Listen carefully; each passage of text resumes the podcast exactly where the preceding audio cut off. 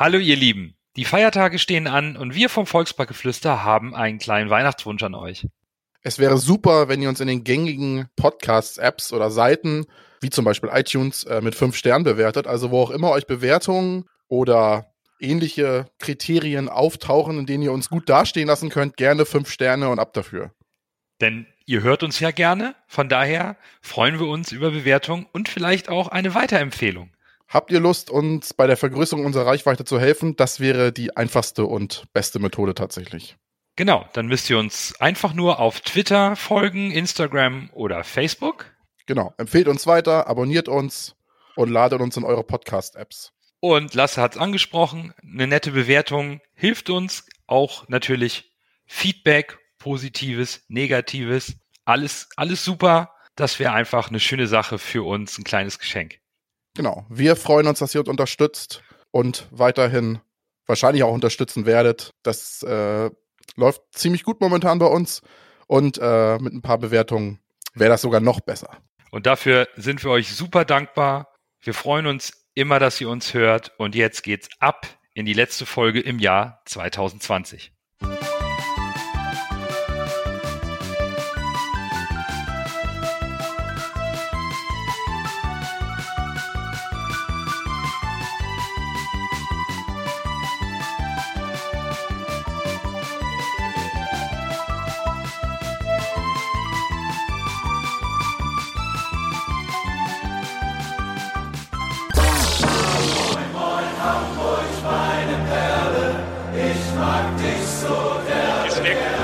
im Strafraum, Kopfball, Tor!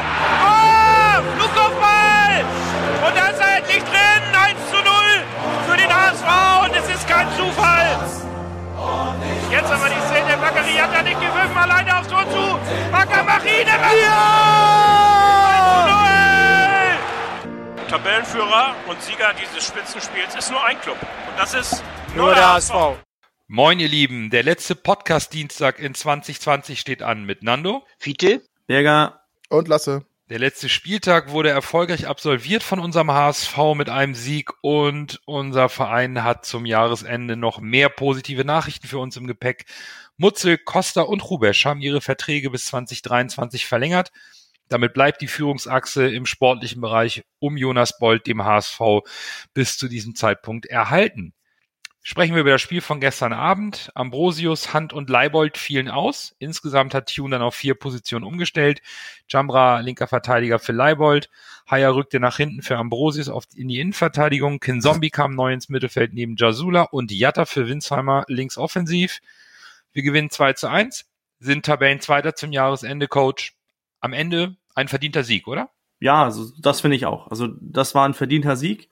Es war kein berauschendes Spiel, aber es war halt ein verdienter Sieg auf Fingerspitzengefühl, aber da kommen wir noch zu. Was mir aufgefallen ist, dass wir ähm, das gute alte 4141 von, von Hacking ausgepackt haben und äh, dass es immer noch funktioniert. Wir waren in den, ähm, wir haben nicht viel Zwischenraum zugelassen, haben sehr kompakt gespielt, äh, so verstanden, dass äh, von Terodde bis Leistner der Abstand war nicht so weit. Es gab keinen Zwischenraum für, für Karlsruhe den, den Ball zu spielen. Was ich glaube, was denen auch irgendwie ein bisschen überrascht hat, dass wir nicht mehr versucht haben, das Spiel zu machen und mehr Räume für, für Konter zu hinterlassen. Denn da, das haben wir nicht getan. Wir haben das Spiel insgesamt, finde ich, ziemlich gut dominiert. Wir haben nicht viel zugelassen, ähm, waren defensiv stabil und haben, obwohl der Rasen so schlecht war, auch äh, in meinen Augen spielerisch, besonders in der zweiten Hälfte, dominiert und haben da äh, uns eigentlich, ohne dass es irgendwie so berauschend war, hat man, hatte ich zumindest nie das Gefühl, das Spiel geht unentschieden aus oder das verlieren wir noch. Denn ich war irgendwie, ich mochte, was ich gestern sah, ohne dass es berauschend war. Es war halt ähm, zynisch und, und effektiv, ohne dass man jetzt die verschossenen Chancen ähm, zu weit analysiert. Das, das erste Tor von Jatta Lionel Jatta ähm, hatte das so fast so ein bisschen und das ist das war so ein richtig typisches äh, Jatta-Tor. Er, er verstolpert da halbwegs mehrmals den Ball und am Ende spitzelt er den einfach an Torwart vorbei zum 1 zu 0 und wir hätten ja auch in der ersten Halbzeit schon weit vorne sein können. Ähm, hätten da, das Duziak hatte unter anderem das, äh, die Chance zum 2-0 und hätte auch das Spiel so ein bisschen, ja, die Luft, Luft rausnehmen können, aber das ähm, haben wir nicht getan, haben es wieder spannend gemacht. Dann ist, ist Wagnermann ja hingefallen, der Konter von Karlsruhe. Egal, was man über den Platz sagen kann, dass äh, Wagnermann da hinfällt, der Konter, den Karlsruhe danach macht, das, das haben sie auch sehr gut gemacht. Aber das war auch so, bis auf die eine Chance, die wo äh, Ulreich angeschossen wurde, war das auch das Einzige, was so richtig von, ähm, von Karlsruhe kam. Was mir aufgefallen ist, dass wir uns sehr darum bemüht haben, Karlsruhe nicht flanken zu lassen. Da gab eine Szene, wo es einen Freistoß gab für Karlsruhe und die haben den kurz ausgeführt auf Wagnumann oder auf, auf Wagnumanns Seite und der hat dann nicht die Flanke blockiert und Terodde ist da völlig ausgeflippt. Und ab dem Punkt war mir so richtig klar, okay, die dürfen nicht flanken, weil Hofmann im, im, also in der Luft halt ein Monster ist, aber das, äh, das Monster Hoffmann wurde dann von Leistner schön eingepackt. So meine kurze Analyse vom, vom Spiel gestern. Ich fand es ja spannend, ähm, als Tune gesagt hat, er will mal mehr Tempo bringen, war, glaube ich, jedem klar. Und wir haben das ja auch öfter in den vorherigen ähm, Episoden hier auch thematisiert, dass uns ein bisschen die Geschwindigkeit auf der Außenbahn fehlt, dass das der Moment ist, wo Jatta wieder mal eine Chance bekommt. Und der Junge hat ein unglaubliches Spiel völlig unabhängig vom Tor abgeliefert. Der hat zum ersten Mal so ganz bewusst für mich erkennbar gezeigt, wie viel er gelernt hat. Und zwar nicht nur, dass er einen Steilpass bekommt, seinem Gegenspieler wegläuft und dann den freien Platz nutzt, sondern auch aus dem Stand heraus mit sauberer Ballannahme, guter Übersicht etwas zu kreieren. Das fand ich beeindruckend. Und das Tor hat ihm direkt am Anfang so viel Auftrieb gegeben, dass dann auch seine Anspiele wie auch seine Flanke mit links auf einer Reihe auf dem zweiten Pfosten wirklich punktgenau kam. Überragend, wie er das umgesetzt hat nach der Zeit, wo er draußen saß, in der Vorbereitung auch verletzt, nicht richtig da war, fand ich ganz, ganz überragend. Zum Leidwesen von Winsheimer, was mich, was so der negative Beigeschmack dieser ganzen Geschichte ist. Ich hoffe ja, dass ähm, wir da noch eine etwas bessere Mischung hinbekommen aber das Tempo von Jatta, das hat aus meiner Sicht dem Spiel des HSV noch eine besondere Note gegeben, die mir in den letzten Wochen tatsächlich so sehr gefehlt hat. Ja, das Spiel war ja wie gemacht für Jatta, ne? Man sagt ja immer, er ist technisch limitiert, was ich aber auch nicht so finde, wie die meisten das immer sagen. Der hat schon was drauf, auch technisch ist er jetzt vielleicht kein Kittel oder kein Hand. Trotzdem ist natürlich so ein Spiel auf so einem Geläuf dann auch wie für ihn gemacht. Ne? Da kann er dann lospesen. Gut, verspringt der Ball vielleicht ein, zwei Mal mehr, weil in meinen Augen war diese, dieser Rasen war ja, das war ja un, das war eine, für Profifußball, das war eine Frechheit. Ich meine, wir haben es trotzdem gewonnen und gut runtergespielt. Nur man darf das nicht unterschätzen, diese, diese, diese Platzzustände. Das war ja, wir hatten ja bei unserem Volksparkstadion auch phasenweise immer schlechte Plätze wegen der schlechten Durchlüftung im Stadion. Aber das war ja, das war ja so, als wenn du auf dem Dorfacker spielst. Das war ja ein Kartoffelacker. Also äh, dafür war das Spiel sogar noch recht ansehnlich, finde ich, für die Verhältnisse, die du da vorgefindest. Vor allem Karlsruhe war ja wahrscheinlich eher an diese Verhältnisse gewöhnt. Und natürlich hat der KSC bei seiner Spielweise die jetzt nicht ganz so rabiat ist wie letzte Saison, trotzdem wahrscheinlich nicht so viele Intention, gerade vor, vor dem Spiel gegen den HSV, dann noch da einen schönen grünen Rasen hinzuschlägen, damit dann die Feinfüße in Anführungszeichen vom HSV dann noch ihre Stärken ausspielen können. Von daher war das natürlich schon äh, so gewollt, sag ich mal, dass der Rasen nicht jetzt gerade vom HSV-Spiel erneuert wird und äh, vielleicht auch nicht in den besten Zustand gebracht wird. Trotzdem war das natürlich von Jatta in der ersten Halbzeit war eins mit Stärchen in meinen Augen. Also richtig gute Leistung. Ich hoffe, er hat sich dadurch wieder ein bisschen mehr in den Fokus gespielt, ist vielleicht das falsche, falsche Ausdrucksweise, aber vielleicht startet er jetzt mal wieder von, von öfter von Anfang an und äh, ja, wie du gesagt hast, also er hat unserem Spiel das gegeben, was äh, wir in letzter Zeit so ein bisschen bemängelt haben. So ein bisschen Tempo, Überraschungsmomente. Und äh, wenn der dann die letzte Reihe überläuft und alleine aufs Tor zuläuft oder jemanden mitnimmt, ist er natürlich sofort brandgefährlich, weil der ist ja so schnell, das ist, äh, ist schon beeindruckend. Also mich hat das echt gefreut für ihn, dass er da wieder so ein Top-Spiel hingelegt hat. Äh, was mich auch noch besonders gefreut hat, war Kittel, der dann in der 74. reinkam und direkt die Vorlage gegeben hat fürs Tor. Das war auch gut. Also der, der hat sich vielleicht die Worte, die ihm wahrscheinlich zugerichtet wurden, nehme ich an, äh, eventuell zu Herzen genommen. Und äh, ja, so kann er auch gerne wieder spielen. Dann ist die Sache mit seinem blöden Foul auch vergessen. Kehren wir jetzt mal unter den Tisch und dann wieder neu angreifen, ne? Ja, wie Lasse schon sagte, also das war ja der reinste Kartoffelacker da, wo wir gespielt haben. Und äh, das spielte den Karlsruhern ja eindeutig in den Karten. Die kannten das anscheinend eher von ihrem, ist ja auch ihr Heimplatz. Und äh, wenn man mal drauf geachtet hat, bei uns sind oft die Spieler weggerutscht. Das ist den Karlsruhern bei Weitem nicht so oft passiert. Also das, äh, von daher hatten die da durch die Platzverhältnisse einen echten Vorteil. Was mir aufgefallen ist, wir haben in der ersten Halbzeit viel über links gemacht. Jumara und äh, Jatta und Duziak, die drei, die haben sehr gut zusammengespielt. Zu Jatta noch was mit seinem Tor. Was mir aufgefallen ist, äh, er ist ja, wenn man von hinten guckt, rechts rüber gerannt und hat dann den Haken nach links geschlagen.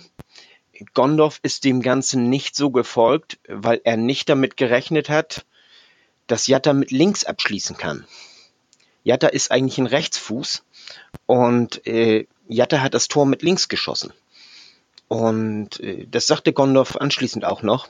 Und, und wenn man darauf achtet, äh, merkt man das auch. Äh, er versucht den rechten Fuß dicht zu stellen und, und äh, dass er Jatta mit links abschließen kann, da hat er überhaupt nicht mit gerechnet. Und das ist auch eine Kunst. Also wer als Rechtfuß mit links so einen Schuss hinlegen kann, Hut ab. Also Jatta, der lernt immer wieder dazu. Zweite Halbzeit haben wir mehr über rechts laufen lassen. Da war die rechte Seite eigentlich eher unsere stärke Seite. Ich muss ganz ehrlich sagen, ich hätte Kittel nicht gebracht. Ich war überrascht, dass Kittel kommt, weil ich der Ansicht war, auf so einem Kartoffelacker, da brauchst du eher Kämpfer und, und nicht solche äh, Feingeister wie Kittel die so technisch gut sind und so. Und dass er gekommen ist, äh, eine gute Entscheidung von, von Tune. Also ich hätte nicht gedacht, dass das die richtige Entscheidung war. Muss ich ganz ehrlich sagen. Dann hat uns ja die rote Karte von Heise, Heise oder Thiele? Ich, Heise. Ah, nun komme ich doch. Heise, Heise, ne? Ja Tide der andere äh, Außenverteidiger. Äh, von Heise, da hört man ja immer wieder, äh, gerade Matuschka hat das ja auch gesagt, hier mit Fingerspitzengefühl. Äh, nee. Die erste gelbe Karte, die er gekriegt hat, die fand ich, die war wirklich hart. Die, äh, da hat er den Ball äh, wegge, äh, weggeworfen und das auch bloß ein bisschen. Und normal wird das äh, viel toleriert in, in der Liga von den Schiedsrichtern. Und äh, gerade der Schiedsrichter äh, gestern, der hat bis, bis dato ja noch, das war ja die erste gelbe Karte überhaupt im ganzen Spiel. Vorher hat er ja noch überhaupt keine gelben Karten ge äh, gegeben. Das, das war wirklich eine harte gelbe Karte. Aber wenn du so gelb vorbelastet bist, darfst du nicht in so ein so in einen Zweikampf reingehen. Hier mit der offenen Sohle voraus äh, drüber halten das ist gelb. Das, das ist eine gelbe Karte und da gibt es auch kein Fingerspitzengefühl eigentlich. Also das, das ist eine klare gelbe Karte und da braucht man eigentlich gar nicht drüber diskutieren. Und was ich schön fand, Heise hat anschließend im Interview gesagt, hm, ja, okay, eigentlich ist das gelb, aber er hätte eigentlich gehofft, dass das äh, nicht und so. Und Christian Eichner, der hat ganz äh, klipp und klar gesagt, ja, also das ist bei mir im Training auf jeden Fall eine, äh, eine gelbe Karte. Und äh, das ist auch im Spiel eine gelbe Karte. Das, äh, da, so darf er da nicht reingehen.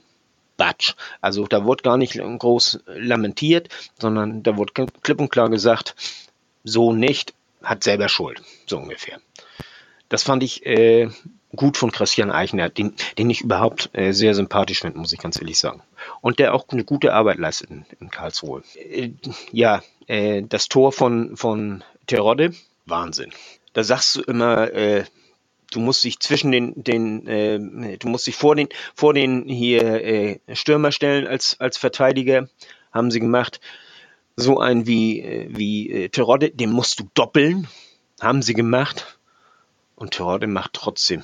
Also man, man hat so fast den Eindruck, er hakt sein Bein aus, langt einmal um den Gegenspieler rum und, und haut dann so äh, das, das, äh, den Ball rein. Also das, das ist einfach Wahnsinn, aus so einer Situation so ein Tor zu machen. Der wurde so eng gedoppelt und macht trotzdem noch das Tor. Wahnsinn. Und die Flanke von Kittel, super. Ähm, das Gegentor, das ist ja entstanden in erster Linie, aber, aber äh, der Coach hat es ja auch schon gesagt, äh, hier, Wagnermann ist da ausgerutscht. Das äh, hängt sicherlich auch ein bisschen mit seiner mangelnden Erfahrung zusammen. Er ist ein junger Spieler. Da passiert sowas eher mal. Und danach, der Pass zu, zu Lorenz, meine ich, war das. Der war perfekt. Und, oder war das Badmatz? Ach, ich weiß es nicht mehr. Auf jeden Fall, der erste Pass war perfekt. Und dann der Pass äh, in den Lauf von, von Hoffmann, Hofmann, der war auch perfekt. Und, und Hofmann ist einer, der lässt sich auch nicht so viel schenken. Also äh, der nutzt solche Geschenke, wollen wir mal so sagen. Obwohl das war ja im, im Grunde genommen war das noch niemand. Das, das war ein, ein super ausgespielter Konter. Muss man ganz ehrlich zugeben. Also das haben sie klasse gemacht. Das, den Rest hat der Coach eigentlich auch schon so gesagt. Ja, jetzt hast du ja schon ähm, das ganze Spiel durch und ein paar Punkte angesprochen, die äh, sicherlich sehr erwähnenswert sind. Zum einen natürlich Christian Eichner im Interview, der mal ganz klar damit aufgeräumt hat, mit dieser oh, gelb-rot muss nicht. Wenn ich den Ball wegschlage, ist das eine Unsportlichkeit, dafür kriege ich gelb. Wie, und, und das hat Eichner auch ganz klar gesagt. Und, und wenn ich danach mit offener Sohle reingehe, ja, dann habe ich halt Pech. Da stellt man sich halt nicht so blöd an und da gibt's die Diskussion aus meiner Sicht nämlich auch nicht. Es war doch erst mein erstes Foul. Nein, hast du zwei gelbwürdige Unsportlichkeiten, dann fliegst du eben mit Geldruf vom Platz. Das ist dann halt so. Da, da, da will ich auch, da, da will ich auch gar nicht drüber diskutieren. Das ist dumm von Heise. Und der KSC hat das Spiel auch nicht verloren, weil sie eine gelb-rote Karte bekommen haben. Der HSV hat das Spiel nur vorher nicht zugemacht aus meiner Sicht. Wir hatten genug Chancen in der ersten Halbzeit, wo der KSC komplett eigentlich mit dem Rücken zur Wand stand. Wir können nach acht Minuten 3-0 führen mit ein bisschen Glück. Wir haben die Chancen. Der Konter des KSC ist hervorragend ausgespielt. Da haben sie prima ausgenutzt, dass Wagnumann in der Rückwärtsbewegung wegrutscht. Am Ende hat trotzdem aus meiner Sicht für diesen Untergrund, auf dem man spielen musste, die bessere Mannschaft gewonnen, auch wenn es der HSV ist und wir HSV-Fans sind. Aber der HSV hatte die bessere Spielanlage. Auch in der zweiten Halbzeit war es vielleicht nicht mehr ganz so dynamisch aus meiner Sicht, ein bisschen schwieriger. Der KSC stand auch gut, aber wir waren diejenigen, die Lücken gefunden haben. Und am Ende hast du natürlich vorne ein Phänomen wie Terodde, der einfach, äh, da, da, da fehlen einem irgendwann auch die Superlativen für das, was der Mann da vorne leistet. Das ist schon beeindruckend. Der wird, Fiete hat es eben auch richtig angesprochen, so eng gedeckt und aus dem Spiel genommen aber trotzdem ist der 95 Minuten hellwach und wenn sich die Gelegenheit bietet, dann kriegt er irgendwie sein Bein um zwei Gegenspieler rum und schiebt den Ball ins Tor. Ich war völlig fassungslos davor vom Fernseher, weil das aus meiner Sicht so unglaublich schwer war, den Ball noch reinzubekommen. Aber der hat diesen Instinkt, diesen Willen, das ist schon beeindruckend. Ein bisschen mehr Sorge hingegen macht mir momentan unsere, ja, unsere sechs, unser defensives Mittelfeld. Jasula, ich, ich fand den auch kein Zombie, aber Jasula insbesondere ein bisschen unglücklich. Der erinnert mich so ein bisschen an den Start von, von Heiko Westermann beim HSV. Hm, der, ein bisschen kritisch beäugt. Warum holt man diesen Spieler? Bei Heiko Westermann war es auch noch die Ablösesumme und das Gehalt mit Sicherheit bei Jasula war es dann auch schon, ja, was wollen wir mit dem? Der hat doch nur gelbe Karten sich abgeholt beim Absteiger Paderborn in der ersten Liga. Dann hat er einen sehr schweren Start. Und ich habe den Eindruck, dass ihm, dass man ihm das noch anmerkt im Spiel. Er hatte zwei, drei unglückliche Situationen. Bei der einen will er sich drehen, rutscht aus, lässt den Ball mehr oder weniger vor unserem Strafraum frei liegen für, für den Karlsruher Gegen, äh, Angriff. Und da fehlt mir so ein bisschen dann das Selbstvertrauen. Er ist sehr, es wirkt so, als ob er sehr mit sich selbst beschäftigt ist, bloß keinen Fehler zu machen. Und dann fehlt da dann eigentlich der Glaube in die eigene Stärke. Jetzt wird er natürlich auch von den Fans sehr kritisch beäugt. Das kann man in den sozialen Netzwerken sehen. Zum Glück haben wir aktuell keine Zuschauer. Ich bin mir leider sehr sicher, dass da schon das ein oder andere Five-Konzert gekommen wäre. Und das beunruhigt mich aktuell ein wenig. Du meinst, er hat so ein bisschen die Buhmann-Rolle von Jung übernommen? Ja, ja, das könnte man so, es, es, es geht in diese Richtung und das macht mir mhm. etwas Sorge. Ja, ist nicht schön. Irgendwie gibt es immer einen, der viele HSV-Fans suchen sich dann immer einen raus, der so der Buhmann ist, ne? Sonst war es jetzt Jung, der hat jetzt weniger Spielzeit und jetzt ist es halt so ein bisschen Jasula, habe ich das Gefühl, habe ich auch. Ich hoffe nicht, dass es dann ganz extrem ausartet. Ja, also ich sehe das ähnlich.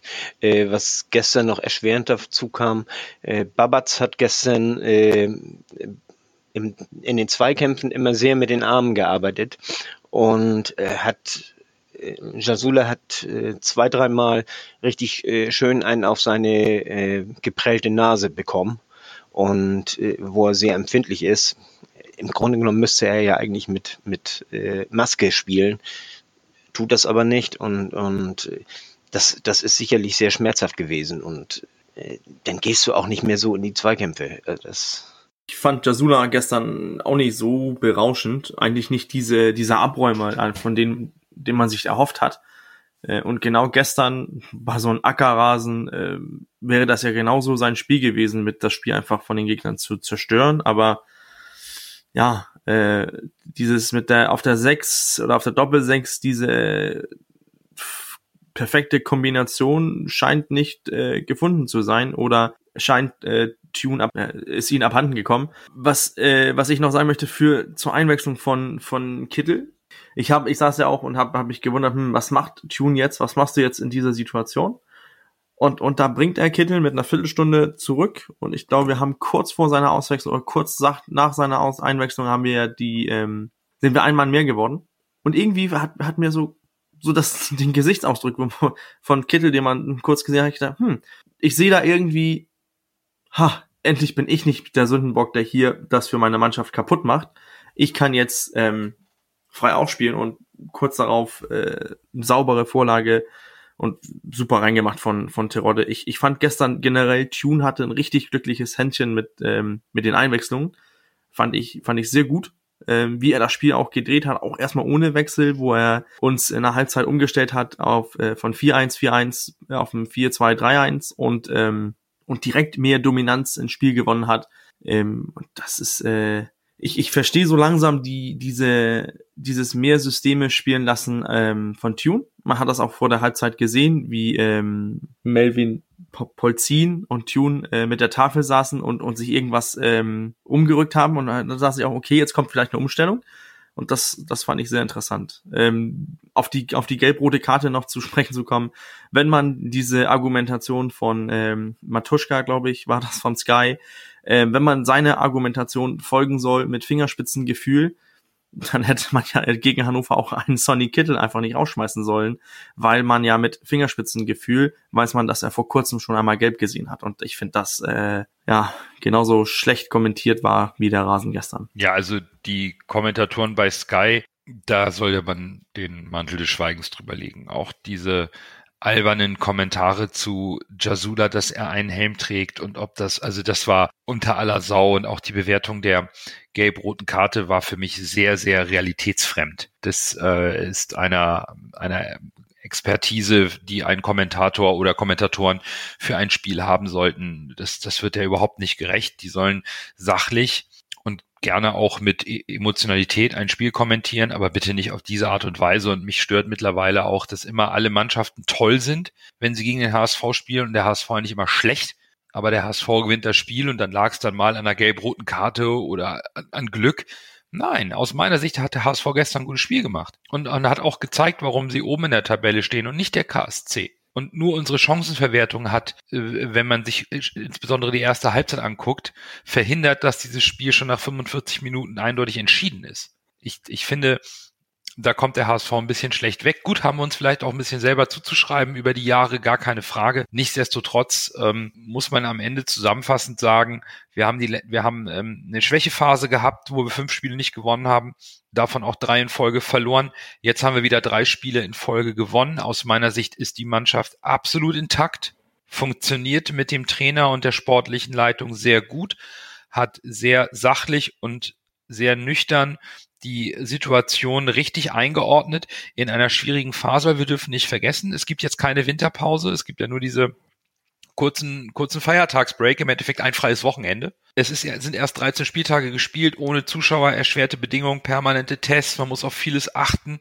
Dafür ist das schon sehr, sehr gut, wie der HSV diese Phase gemeistert hat und aus meiner Sicht jetzt auch wieder überzeugend Punkte einfährt.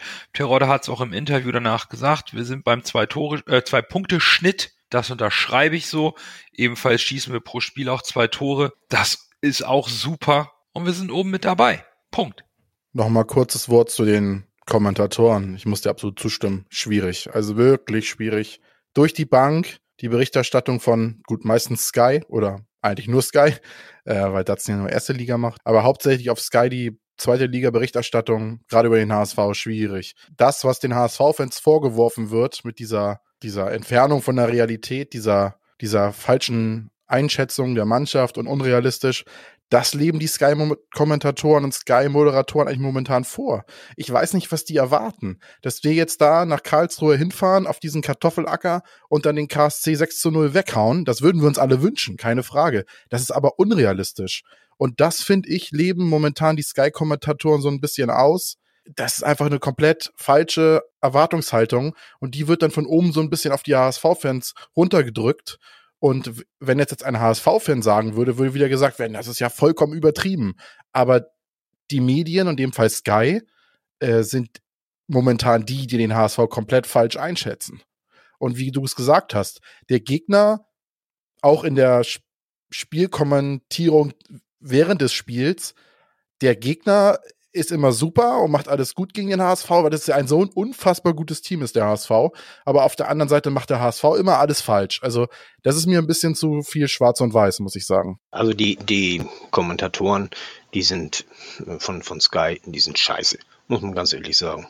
Und ich sehe auch, dass, dass äh, was Lasse gerade angesprochen hat, äh, dass die von uns immer so viel erwarten und dann äh, letztendlich sagen, ja, wir kriegen das ja nicht auf die Reihe und uns deswegen schlecht reden und das ist immer alles Glück, was wir machen. Nee, ist es nicht. Bolt hat heute ein schönes Interview gegeben, die, diese Presserunde, die sie ja immer machen. Und er hat heute eine Presserunde und da hat er auch mal klargestellt, dass es, äh, die Leute erwarten von uns, dass wir die zweite Liga annehmen. Und wir haben die zweite Liga angenommen. Das heißt, dass wir nicht versuchen, alles Hackespitze 1, 2, 3 und spielerisch zu lösen, sondern dass wir fighten auf Teufel komm raus. Dass wir spielen wie gestern zum Beispiel. Gestern, das war ein richtiges Zweitligaspiel, muss man ganz klipp und klar sagen, auch von uns. Das war äh, nicht hier mit äh, äh, versucht, den Gegner zu dem, äh, dominieren oder so, sondern wir haben richtig gekämpft. Wir haben in dem Kartoffelacker, da haben wir gekämpft, haben gefeitet und äh, haben das Spiel der zweiten Liga angenommen. Hätten wir versucht, da mit schönen Spielen zu arbeiten, äh, dann wäre das Ganze nichts geworden.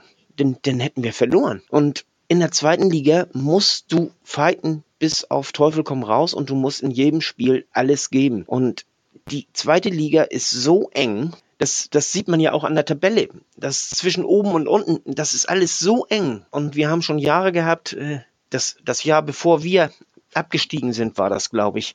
Da war am äh, vorletzten Spieltag, oder nee, am vorvorletzten Spieltag äh, hätte der, der Verein, der äh, ein über Relegationsplatz unten, also zum Abstieg war, der hätte noch den Relegationsplatz zum Aufstieg schaffen können. Die zweite Liga ist nun mal eng, nicht so wie die erste Liga. Die zweite Liga ist dadurch auch unheimlich spannend und man muss kontinuierlich immer alles geben. Und das schaffen nur sehr wenige Mannschaften und wir schaffen es besser als viele andere Mannschaften. Kiel schafft es noch besser, deswegen sind sie Erste. Aber äh, das, das ist ein ganz anderes Spiel. Das ist, und, und äh, die Erwartungshaltung an uns, die, die ist viel zu groß. Die ist mehr als, als das, was wir leisten können. Und da möchte ich nicht nur Matuschka und, und die Kommentatoren da annehmen, äh, sondern auch die Hamburger Presse möchte ich damit reinnehmen die äh, ja auch immer alles so aufbauschen und so. Was war das für eine Krise, die wir da hatten und was haben sie das alles schlecht geredet, als wir da fünf Spiele nicht gewonnen haben. Und das hat mir unheimlich imponiert an unserem HSV. Bolt, Tune und die ganzen Spiele, die sind ruhig geblieben, die haben an sich gearbeitet und die haben sich so aus dieser Krise wieder rausgearbeitet. Und, zwar regelrecht gearbeitet. Denn die ersten Spiele, die wir wieder gewonnen haben, die waren nicht gut. Aber die, da hat man gearbeitet, da hat man gekämpft, da hat man gefeitet und hat letztendlich gewonnen. Man hätte im Grunde genommen gegen, gegen Hannover schon gewinnen müssen, aber äh, da wollte der Ball ja absolut nicht ins Tor. Aber äh, wir haben uns aus diesem Tief wieder rausgeholt. Und das ist eine Stärke, da hat die ganze Mannschaft ist daran gewachsen nochmal und äh, gibt mir die Hoffnung, dass wir es wirklich schaffen mit dem Aufstieg, muss ich ganz ehrlich sagen. Und, und das, das imponiert mir und, und das, das zeigt, wie die Mannschaft sich vom letzten Sommer bis jetzt entwickelt hat. Und die Mannschaft, die wird sich auch noch weiterentwickeln, weil Tune eben so flexibel spielt, braucht man eben länger, um die, das alles zu verstehen. Und, und das ist eben, das dauert. Und, und wir haben das schon ziemlich weit geschafft und vor allen Dingen, wir haben eine klasse Mannschaft vom Charakter her. Das ist, also ich finde diese Mannschaft toll, muss ich ganz ehrlich sagen. Wollte ich, wollte ich einfach mal in diesem Zusammenhang sagen. Ich muss Fiete dazu stimmen und was, woraus ich Kraft ziehe aus dieser momentanen Lage, ist, dass, glaube ich, dieser Abfall wie letztes Jahr zur Rückrunde dieses Jahr definitiv nicht passieren wird. Wir haben diese fünf Spiele schlechte Phase gehabt. Vielleicht kommt zwischendurch nochmal eine kurze schlechte Phase mit drei bis vier Spielen maximal. Aber ich glaube nicht, dass wir die komplette Rückrunde auf Deutsch gesagt abkacken werden. Exakt aus dem Grund, den Fiete gerade genannt hat oder die Gründe, die Fiete gerade genannt hat. Und äh, vielleicht war das sogar ganz gut, dass wir die Phase jetzt hatten und nicht wieder schlecht in die Rückrunde gestartet sind. Ich sehe das exakt so wie Fiete. Die Rückrunde ist ja noch ein Stück hin. Wir sind ja erstmal nur beim Jahresende und Spieltag 13, 4 haben wir noch. Ja, ist ein bisschen verwirrend. Das ist, es, es ja. ist gerade ein bisschen verwirrend, deswegen ähm, schauen wir doch mal, wer in 2020 vom, äh, zum 13. Spieltag der Man of the Match geworden ist. Dann erst Groh, der den Ball übernimmt. Halblinke Position zu Mackert. Er sollte schießen. 25 Meter am ersten frei. Schuss auf das Tor. Tor! Tor! Ein herrlicher Treffer. Ein wunderbarer Treffer. Angeschnitten. Der Ball fliegt da unhaltbar rechts ins Eck. Für mich war es relativ klar eigentlich schon zur Halbzeit und in der zweiten Halbzeit wurde das bestätigt. Was Jatta für ein Spiel gemacht hat, Hut ab, Bakery, Hut ab, Wahnsinn. Für mich ganz klar Jatta, der über 90 Minuten vom KSC nicht zu kontrollieren war. Tor hatte, tolle Szenen, eindeutig. Fiete? Ja, also eigentlich wollte ich ja Terodden nehmen, aber er hat ja nur ein Tor geschossen, also dann kann ich ihn ja nicht nehmen. Nee, Scherz beiseite. Also auch Jatta, klar. Also der hat so ein geiles Spiel abgeliefert, hat ein Tor gemacht. Super, klar. Gibt's nichts zu diskutieren. Coach, wie sieht's bei dir aus? Ich habe mich ge geschwankt zwischen zwei Spieler wegen gegen Leistner und äh, und Jatta, aber habe mich auch ähm, für Jatta entschieden, weil er sehr ähm, immer seine seine Szenen waren sehr ähm, war sehr spielentscheidend, was er immer an sich gerissen hat, an, an Gegner, an, äh, an Aufmerksamkeit und, und was er da durchgepowert hat. An Leisner geht noch äh, Honorable Mention, dass er Hofmann so gut im Griff hatte. Das fand ich echt ähm, beeindruckend. Nochmal auf Matuschka zu kommen mit, mit seiner, ja, die müssen, die müssen Hofmann doppeln. Das war ja nicht notwendig, weil Leisner ihn so gut im Griff hatte und man hat ja gesehen, als Darmstadt dann äh, Tirode gedoppelt hat, dass das auch nicht gereicht hat. Dann fehlt noch Lasse. Ja, ich habe mich auch zwischen Tirode und Jatta geschwankt. Das Tor von Tirode war natürlich also, unstoppable. Der Mann ist nicht zu halten. Also da brauchst du schon wahrscheinlich zwei gute Bundesliga-Verteidiger, um ihn aufzuhalten. Sieht man in der ersten Liga trifft er nicht mehr so gut wie in der zweiten. Ich verstehe zwar nicht hundertprozentig, warum er da so ganz schlecht trifft, aber das war schon stark. Auch sein Interview nach dem Spiel fand ich super. richtig gut, wer es noch nicht gesehen hat und sich das irgendwo nachgucken kann. Also das Interview war wirklich unterhaltsam.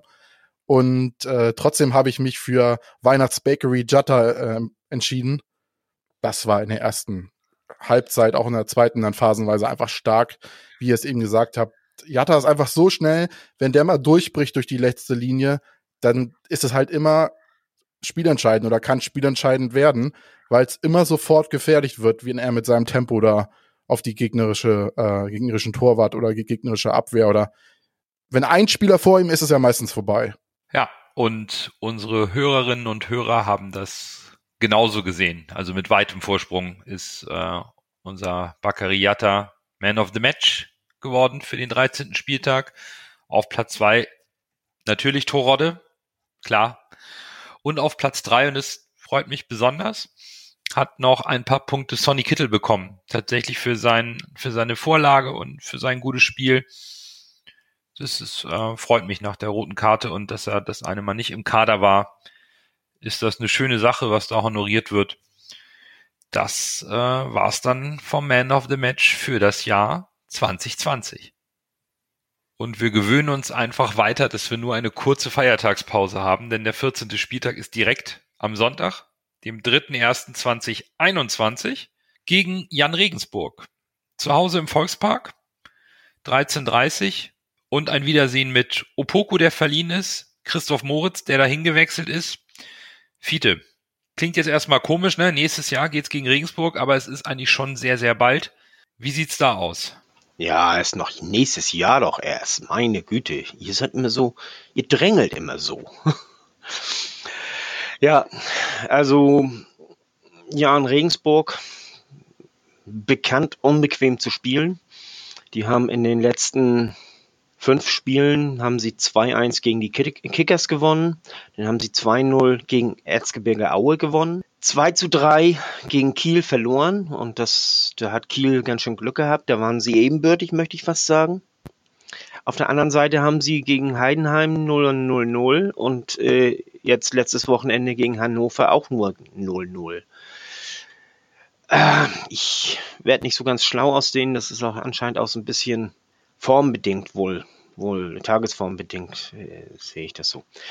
Sie spielen immer im 4-2-3-1, so wie Hacking letztes Jahr mit uns. Die letzte Reihe, die steht eigentlich auch ziemlich. Äh, Wekesser auf links, äh, Elvedi, das ist im Übrigen der Bruder vom Gladbacher Elvedi. Und Nachreiner in der Innenverteidigung. Dann äh, tauschen sie auf rechts äh, ein bisschen aus. Da gibt es mehrere, die da sich da versuchen.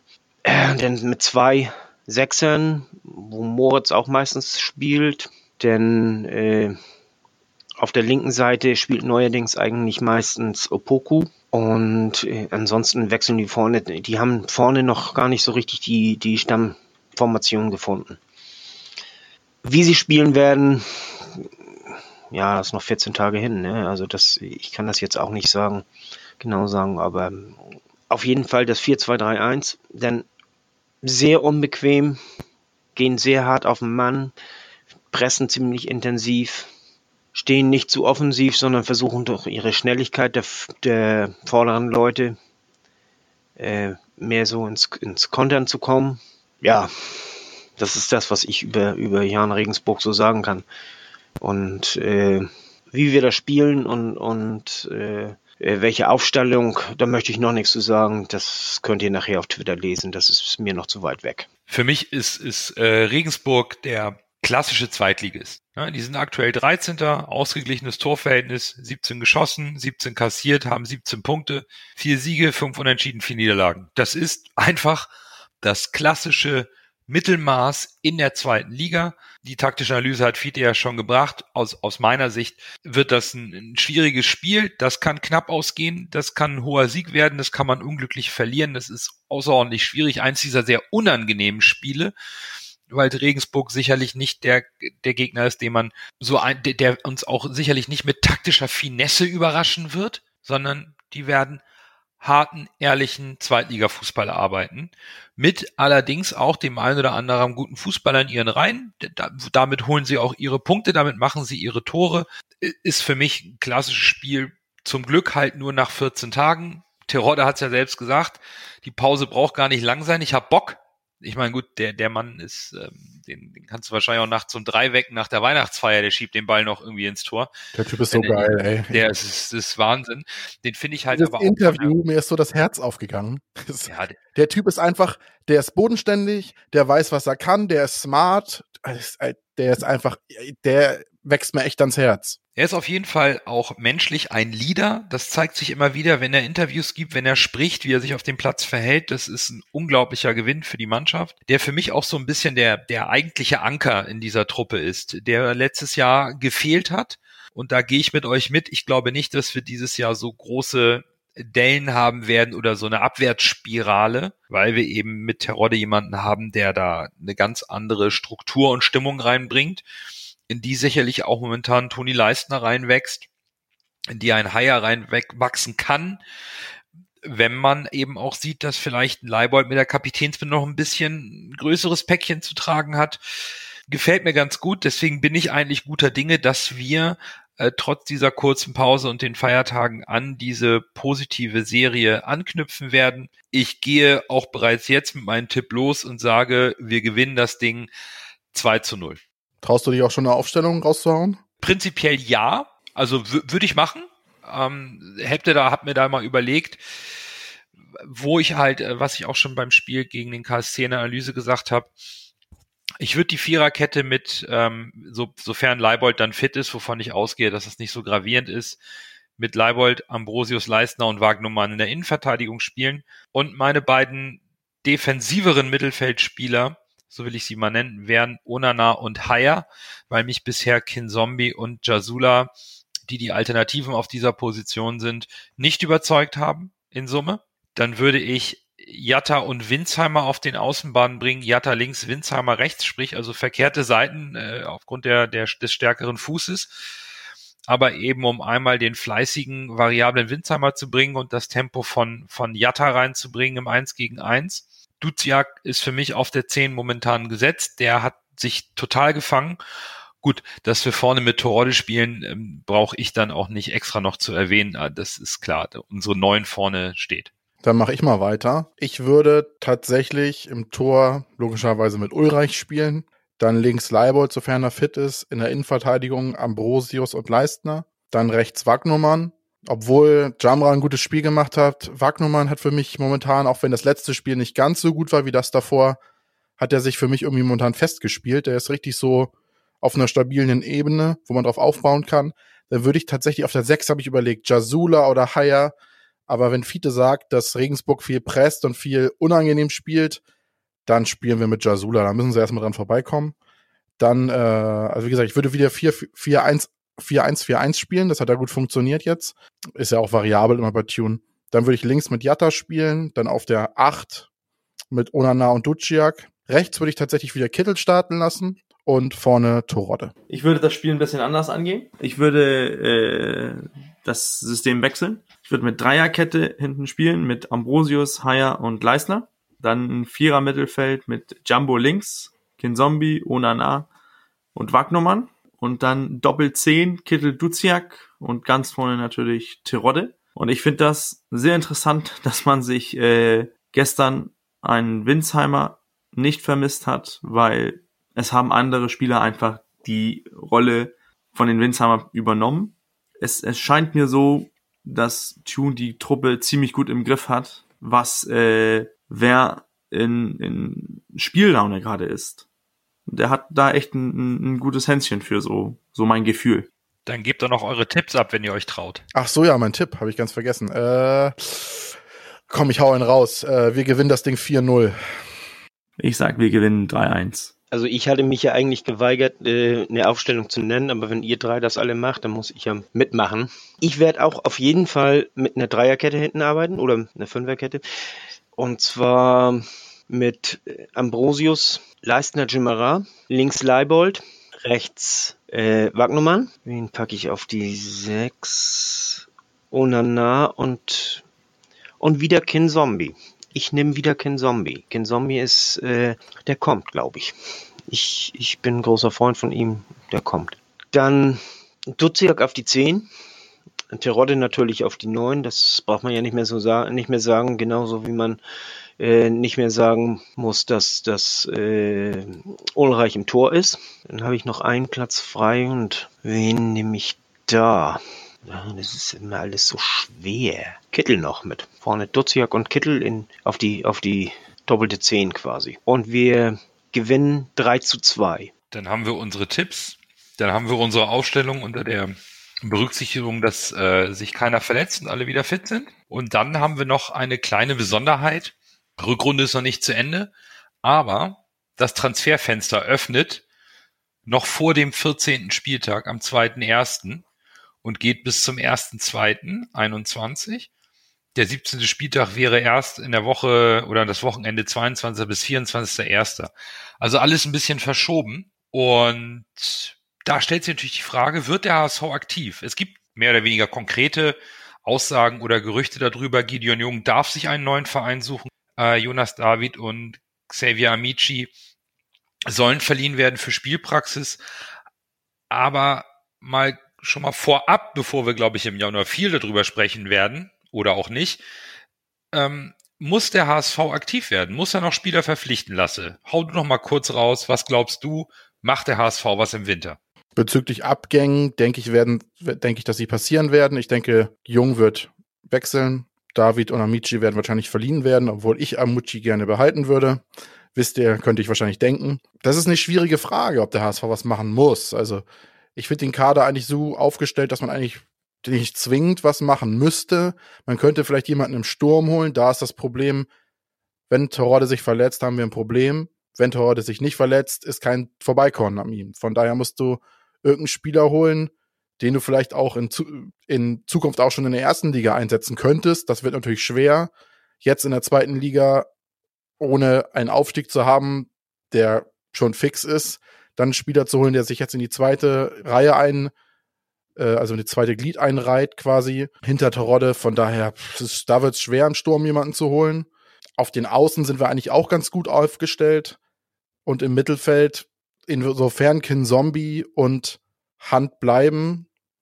Gut, Hand und Kin, Hand wird bleiben, der wird seinen Vertrag auslaufen lassen. Ich denke nicht, dass der HSV ihn verlängert. Kin Zombie, sofern der bleibt, müsste man da auch niemanden holen. Natürlich, wenn man irgendwie von aus der ersten Liga irgendwelche Spieler, die vielleicht da unglücklich in ihrem Verein sind, oder irgendwelche Spieler aus irgendwelchen anderen Ligen als Schnapper bekommt, könnte ich mir vorstellen, dass der HSV noch tätig wird. Vielleicht auf der 6, was Kreatives, auf den Außen glaube ich eher nicht, außer du findest da vielleicht so einen superschnellen Spieler wie Jatta und im Sturm vielleicht als Backup von Terodde, aber wie, wie ich schon gesagt habe, also das ist halt schwer, jemanden zu holen, der sich dann direkt hinter Terodde anstellt. Ne? Und für die erste Liga jemanden holen, da wir da wieder komplett anders spielen werden als jetzt in der zweiten Liga, äh, würde es eher Sinn ergeben, da jemanden zu holen, wenn wir dann tatsächlich äh, aufgestiegen sind, wenn es funktionieren sollte, dass wir es schaffen. Ja, Hofmann, weiß ich nicht, also ist noch Zukunftsmusik. Ja, also ich bin da ähnlich vorsichtig. Hm, prinzipiell, ähm, wenn wir David und Amici verleihen, sind das zwei Spieler, die momentan nicht im Kader sind. Äh, da, da wäre also der, der substanzielle Verlust im Kader jetzt noch nicht ganz so groß. Gideon Jung, klar, ist momentan immer mal so ein kleiner ähm, statistischer Punktgewinn. Wenn der auf dem Platz steht, holen wir drei Punkte, aber spielt natürlich nicht die Rolle per se, ich sage es ja immer wieder, im Winter äh, muss man schauen, dass man die Mannschaft nicht durcheinander bringt in dem Gefüge. Das scheint mir sehr gefestigt. Daher habe ich da nicht so das Problem, dass man einen Neuzugang oder zwei ähm, nicht einbauen könnte. Ich glaube, dass wir ähm, ein Problem auf der defensiven Sechserposition haben könnten, weil ich persönlich von Jasula und Kinzombie noch nicht so richtig überzeugt bin in dieser Saison. Kinzombie ist ja auch nicht sein erstes Jahr. Jasula hat einen schweren Start. Und es ist immer schwierig, in, in, in so einer aktuellen Zeit und auch mit dieser Wintertransferperiode irgendwas zu machen, auch im Hinblick, wo spielen wir nächstes Jahr, wie sieht's finanziell aus, das sind alles schwierige Faktoren. Ich kann mir sehr wohl eine Laie vorstellen, wenn man punktuell vielleicht auf einer Schlüsselposition nochmal was machen will. Im Sturm schwierig, hinter Terodde jemanden für die zweite Reihe zu holen. Äh, aktuell hätten wir Hinterseher und Bobby Wood. Da wissen wir noch nicht, was mit Hinterseher ist. Da läuft der Vertrag aus bei Bobby natürlich auch. Ist, glaube ich, da jetzt besonders wichtig gewesen, dass die führenden Köpfe verlängert haben sodass, sodass äh, hoffentlich das Konzept von Bold und Co. weiter durchgezogen wird. Ich würde mir wünschen, dass wir einen etwas ähm, kreativeren Sechser vielleicht holen, weil nur auf Onana zu setzen ähm, in dieser Rolle, der seine erste Profisaison spielt, halte ich ein bisschen schwierig. Ansonsten, puh, ich, ich wüsste jetzt nicht wie. Ich glaube, mit dem Kader kann man gehen, aber es ist sicherlich ähm, nicht ganz einfach aktuell in der jetzigen Situation. Ich habe eine ganz verrückte Idee. Was ist denn mit Van Drongelen? Ich meine, wenn Van Drongelen zurückkommt, ist ja wieder ein Platz in der Innenverteidigung belegt. Dann könnte Haier auf die 6 rücken oder vielleicht setzt Junin ja auch auf der 6 ein. Mal ganz verrückt. Es könnte in meinen Augen funktionieren. Also wir haben schon Spiele von Van Drongelen gesehen, wo er diese Spiele öffnenden Pässe geschlagen hat, weit nach vorne. Da haben wir gesagt, wow, wo kommt das denn her? Also es schlummert ja in ihm. Also ich könnte mir vorstellen, dass Tune vielleicht ein Experiment mit Van Drongelen auf der 6 versucht. Also das ist auf jeden Fall schon mal ein guter Hinweis. Rick van Drongelen wird sicherlich irgendwann in absehbarer Zeit wieder zu einer Alternative werden. Als, und, und Haier ist variabel einsetzbar. Das ist ein sehr, sehr guter Punkt. Ja, also ich kann euch nur zustimmen. Amici und äh, David, die werden wahrscheinlich verliehen. Das, das wird ja, ist ja schon öfter angedeutet worden. Also wenn man da einen vernünftigen Verein findet, wo sie dann auch Spielpraxis kriegen, dann werden sie uns wohl verlassen. Was auch Sinn macht, in dem Alter müssen sie spielen. Die brauchen Spielpraxis. Ähm, Jung, das ist ja auch schon angedeutet worden, äh, darf sich einen anderen Verein suchen. Er ist ja auch nicht ganz günstig im Unterhalt und äh, dazu ist seine Spielpraxis zu gering für ihn bräuchten wir auch eben keinen Ersatz. Äh, das war nämlich das, was ich eigentlich auch ansprechen wollte, Lasse. Van Drongelen kommt ja zurück und dann haben wir eben wieder einen Abwehrspieler mehr und Haier kann man ja auf die sechs äh, setzen. Das ist, äh, damit hätte man die Flexibilität auch irgendwo wieder weg, äh, das, was Jung abdeckt. Ich denke, wenn es äh, Angebote gibt, dann wird man bei Hinterseher und auch bei Bobby Wood äh, sicherlich nicht Nein sagen. Allerdings, wenn uns beide verlassen sollten, dann brauchen wir dringend einen Ersatz. Und da muss man dann sehen, was der Markt hergibt. Also Namen kann man ja eh noch nicht nennen, weil äh, der Markt, der ist schwierig, der Markt äh, wird sehr gering sein. Also ich glaube nicht, dass es viele Wechsel geben wird. So, äh, jetzt im Winter, der Winter ist eh schwieriger als der Sommer und äh, es werden auch äh, im, im letzten Sommer sind auch nicht viele äh, Transfers getätigt worden. Und äh, insofern glaube ich auch nicht, dass äh, jetzt im Winter viel los sein wird die, die Mannschaften, die werden ihre, also die Vereine werden ihre Mannschaften beisammenhalten und nur ganz, ganz äh, wenig machen, denke ich. Das ist meine Vermutung. Nando, du hast die Doppelsechs angesprochen, das defensive Mittelfeld, den Maschinenraum im Grunde genommen. Ich bin da voll und ganz bei dir. Allerdings nur, wenn wir da einen Spieler holen, der eine Verstärkung ist. Mehr Masse brauchen wir da nicht. Wenn wir, wenn wir da was machen, dann muss das eine Verstärkung sein und der muss bezahlbar sein. Und das wird sehr, sehr schwer. Da müssen wir einfach sehen. Also ich, ich sehe es sowieso, wir müssen einfach sehen, was sich machen lässt auf dem Markt. Man muss den Markt beobachten, man muss sehen, was angeboten wird, was äh, machbar ist. Viel Geld werden wir nicht haben. Äh, Bolt hörte sich äh, so an, als wenn da ein bisschen Geld, was äh, zur Not investiert werden könnte.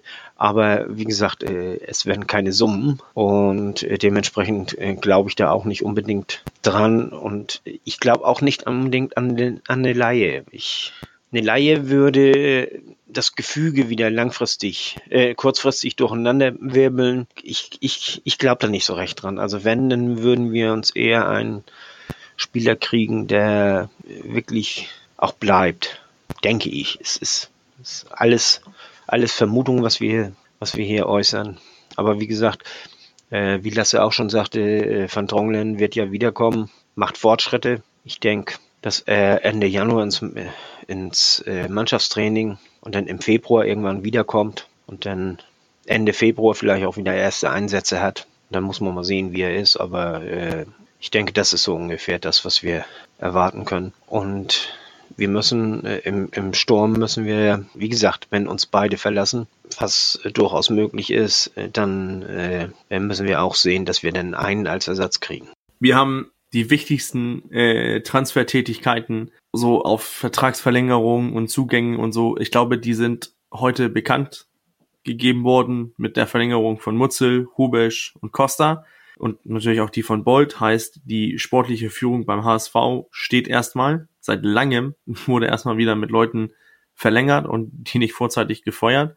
Ich finde, unser Kader, Kader ist momentan ziemlich komplett. Wir haben viele verschiedene Spielertypen. Wir haben den, den eröffnenden Innenverteidiger, den spieleröffnenden Innenverteidiger in, in, in Haier. Wir haben den Abräumer in, in Leistner und in, äh, in Ambrosius. Und dann hast du die Außenverteidiger mit Tempo, Jumbo, mit, mit äh, Wagnumann. Du hast, du hast, so, so kann man das Ganze, ähm, den ganzen Kader abrennen, wo man sagt, da haben wir den Typ und den Typ und den Typ und den Typ. Ich glaube, wir sind in einer Situation, wo 2020 ein sehr hartes Jahr war für die verschiedenen ähm, Vereine. Wir sind nicht weit vom, vom Aufstiegs, äh, wir sind noch im Aufstiegsrennen wir müssen nichts einholen und ähm, das Ganze auf eine Karte setzen, äh, die Karte Aufstieg. Wir haben einen soliden Kader. Wir können Abgänge auch verkraften. Zum Beispiel ein, ähm, ein David und ein Amici. Ich glaube, die werden gehen. Äh, ob ein Jung gehen wird, wird man auch verkraften können ein Hinterseher oder ein Wood wird man auch verkraften können, weil im Sturm hat man ja immer noch, man hat immer noch Winzheimer, der nominell eigentlich als Stürmer ausgebildet ist. Ich sehe uns ziemlich gut aufgestellt. Ich sehe nicht, dass wir den großen Investitionsbedarf haben werden. Es kommt natürlich darauf an, was ist möglich, welche Möglichkeiten bietet es. Denn ich glaube auch, ähm, so wie das viele Vereine von den Corona, äh, von Corona so in, den, in die Knie gedrückt worden sind, ist das ja auch plötzlich eine Möglichkeit, weil es, es gibt Vereine, zum Beispiel Düsseldorf, äh, Hannover, Paderborn, äh, Vereine, die abgestiegen sind oder neuerdings abgestiegen sind, die haben Spieler, die sind noch mit Bundesliga-Verträgen ausgestattet. Diese Spieler sind sehr, sehr teuer für die Vereine, die will man irgendwie gerne loswerden, weil man die finanziell vielleicht nicht so leisten kann, wie sie momentan dastehen äh, in der Liga. Und da sehe ich vielleicht, ist, ist, äh, wäre es eine Möglichkeit, ein, ein, ein, zwei Spieler von, auch von direkten Aufstiegskonkurrenten zu holen, wenn das Geld da ist. Aber so den unmittelbaren Investitionsdrang, da muss man einen Stürmer holen, da muss man einen Mittelfeldspieler holen und so, sehe ich momentan nicht. Da sehe ich uns eigentlich ganz gut aufgestellt.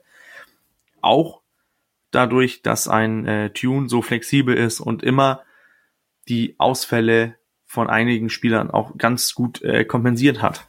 Ja, es wird nächstes Jahr eine interessante Transferphase unter diesen Bedingungen, aber das ist erst nächstes Jahr. Das heißt, ihr Lieben, das war's mit unserem Podcast für das Jahr 2020. Wir hören uns am ersten Dienstag in 2021 nach dem Spiel gegen Regensburg wieder. Wir wünschen euch von Herzen besinnliche Feiertage und einen guten Rutsch in das neue Jahr, was uns alle hoffentlich deutlich positivere Nachrichten rund um die aktuelle Gesundheitslage beschert. Passt auf euch auf, haltet zusammen, spendet euch Kraft und Trost und vor allen Dingen bleibt gesund. Alles Liebe für euch und nur, nur der HSV.